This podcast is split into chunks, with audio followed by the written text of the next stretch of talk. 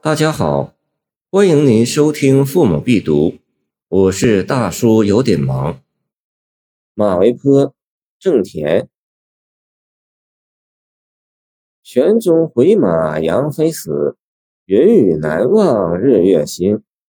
终是圣明天子事，景阳宫景又何人？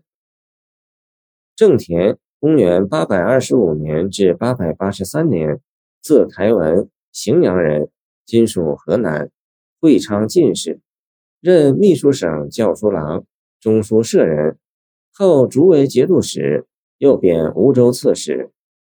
喜宗继位，召还兵部侍郎，后拜相，《全唐诗》存其诗十六首。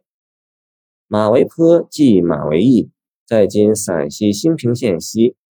天宝十五载，公元七百五十六年六月，安禄山叛军攻破潼关，危及长安。玄宗仓皇出逃，经过马嵬坡时，护从部队因怨愤而哗变，自行处死奸相杨国忠。并要求玄宗杀死杨贵妃，这就是历史上有名的马嵬之变。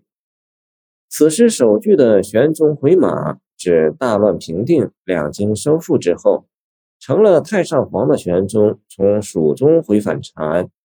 其实距杨妃死已很久，两下并提，意味玄宗能重返长安，正是牺牲杨妃换来的。一唇一墨，意味深长。玄宗割舍贵妃，固然使局势得到转机，但内心的矛盾痛苦一直贯穿于他的后半生。尽管山河重光，即日月新，也不能使他忘怀死去的杨妃。这就是所谓云雨难忘。云雨难忘与日月星对举，和喜下长恨相间，写出了玄宗复杂矛盾的心灵。剧中云雨指男女私情，日月指岁月，字面应带圣功。诗的后两句特别耐人玩味：“终是圣明天子事。”有人说这是表彰玄宗在危亡之际识大体、有决断，堪称圣明。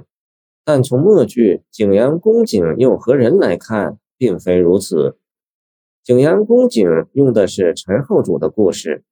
当隋兵打进金陵，陈后主和他的宠妃张丽华藏在景阳宫井内，一同做了隋兵的俘虏。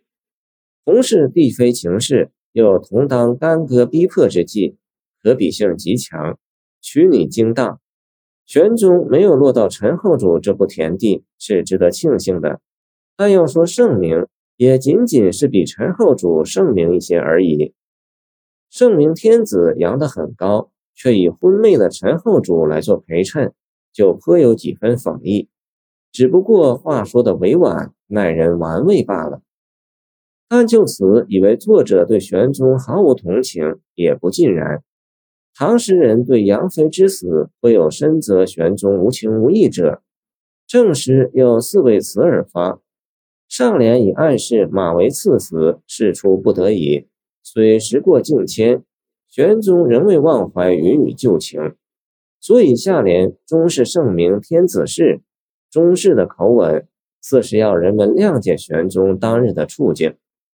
清代吴桥围炉诗话说：“古人咏史，但叙事而不出己意，则史也，非诗也；出己意发议论而复凿铮铮，又落宋人之病。